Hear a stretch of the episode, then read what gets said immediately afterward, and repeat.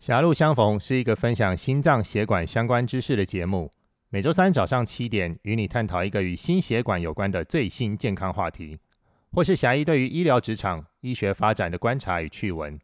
欢迎订阅我们的频道，并且留言加五星好评，我们会精选留言在节目中回答，期待念到你的留言哦。各位听众朋友，大家好，欢迎再度来到狭路相逢，我是狭义杨志军。那上礼拜刚结束台北的马拉松台北马，那狭义很多的朋友还有学长姐，特别是有一些医师朋友们，也都纷纷有参加这个台北马。那 哈，也其中有一位朋友就戏称说哈，每年的台北马呢，特别就是有一个魔咒或是一个墨菲定律。就是什么呢？就是每年的台北马一定会刚好碰上寒流来袭哦。那我是不知道真的还是假的啦，因为我自己没有在跑嘛。那今年刚好也就是有寒流来袭哦。那特别是有一些朋友说，跑到后半段的时候，呃，那个还下起了雨哦。那呃，也恭喜这些朋友都平安的完赛啦。不过呢，在这个赛事的期间呢，就有传出三名跑者哈，这个欧卡。就是失去生命迹象，然后倒地的情况啊。那所幸送医之后都有恢复生命现象哈。那目前都没有大碍。那也有一个跑者有中风的情形哈，所以也有四位跑者呢发生身体上的一些状况哈。那我们都知道运动有益身体健康嘛。那适当的训练也可以增加你的心肺能力，但是过度训练的话可能会造成心脏的伤害哦。那我们呢？这集就来聊聊怎样的训练才不会变成过度训练？怎样的训练呢，才是对自己的心血管是有帮助的哦？那像这次台北马马拉松的赛事里面发生三位跑者哦，就是倒地，然后失去生命迹象、失去心跳的状况。那其实回顾很多。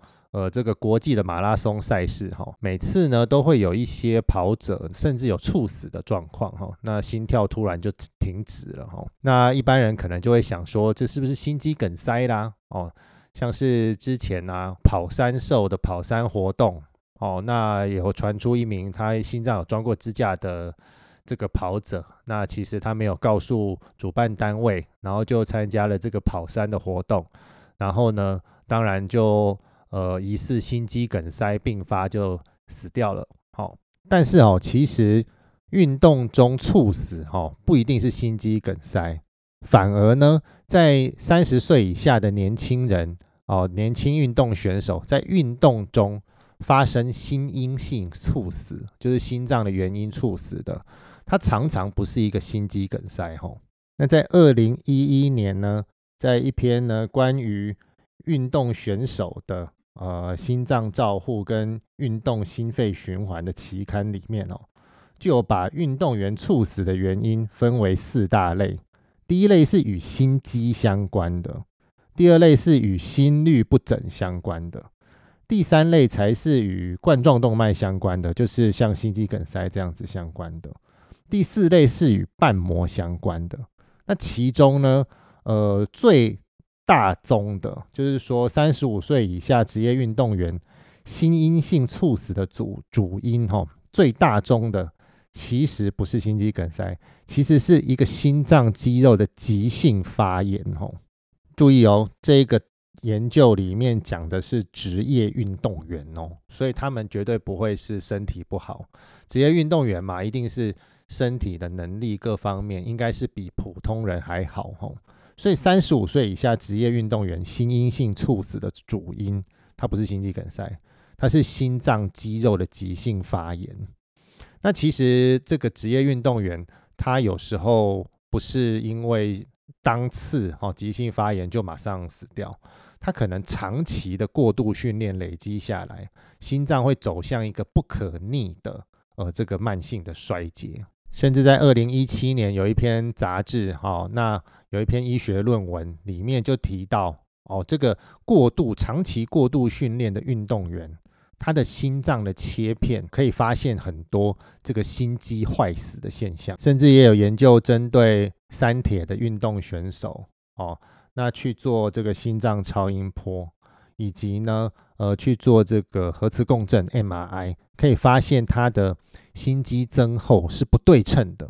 我们知道，其实一般的高强度的运动选手，他心脏都会有一些生理性的增厚。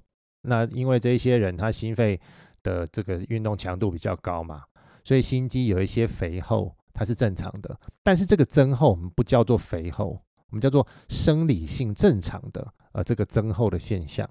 但是这个增厚应该是对称的，因为你因为运动强度的拉高，那你的心脏肌肉有一些变化，应该是对称的才对。因为均匀的，我们讲均匀的增厚。但是像这个三铁运动员，呃，这一篇研究里面，他心肌有病变的这一些运动员，他的心脏的增厚是不对称的，表示有一些这个肌肉的部分、心肌的部分，它已经呢。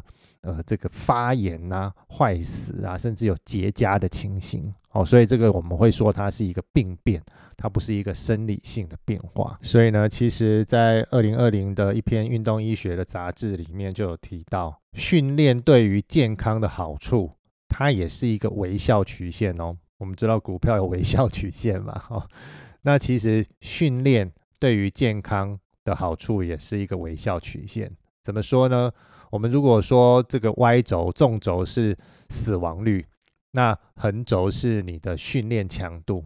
那当你训练强度过低的时候，那死亡率当然偏高嘛。那随着你的训练强度的增加，那你的呃这个死亡率就慢慢降低，慢慢降低，慢慢降低。所以我们会看到微笑曲线的左半边。但是过了某个这个中间点。训练强度再更加提高，那反而死亡率不减反增哦，啊，那就是从谷底爬升哦。那随着你训练强度再更高的时候，它的死亡率其实又是慢慢提高的。